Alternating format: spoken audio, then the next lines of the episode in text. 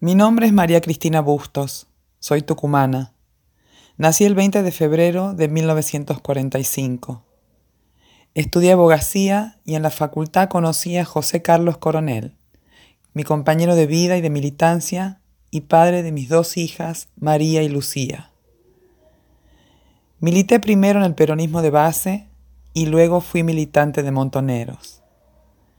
En el Ministerio de Trabajo actuó en la defensa de obreros azucareros y de presos políticos. En esa misma función participé de la causa de mi compañero que había sido encarcelado en 1971. Con la amnistía de Cámpora, José Carlos fue liberado, nos casamos y en 1973 nos mudamos a Buenos Aires. Mi esposo fue asesinado el 29 de septiembre de 1976 en un operativo en la calle Córdoba. Quedé sola, desprotegida y con dos niñas pequeñas a cargo.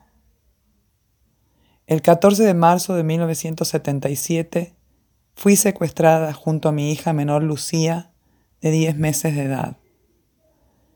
Mi bebé permaneció conmigo en la ESMA en condiciones inhumanas hasta el día siguiente, en el que miembros del mismo grupo de tareas que nos había secuestrado nos separó y se llevaron a mi niña al hospital Elizalde, donde estuvo una semana más antes de ser entregada a su abuela paterna. Memoria, verdad, justicia. Treinta mil somos todos.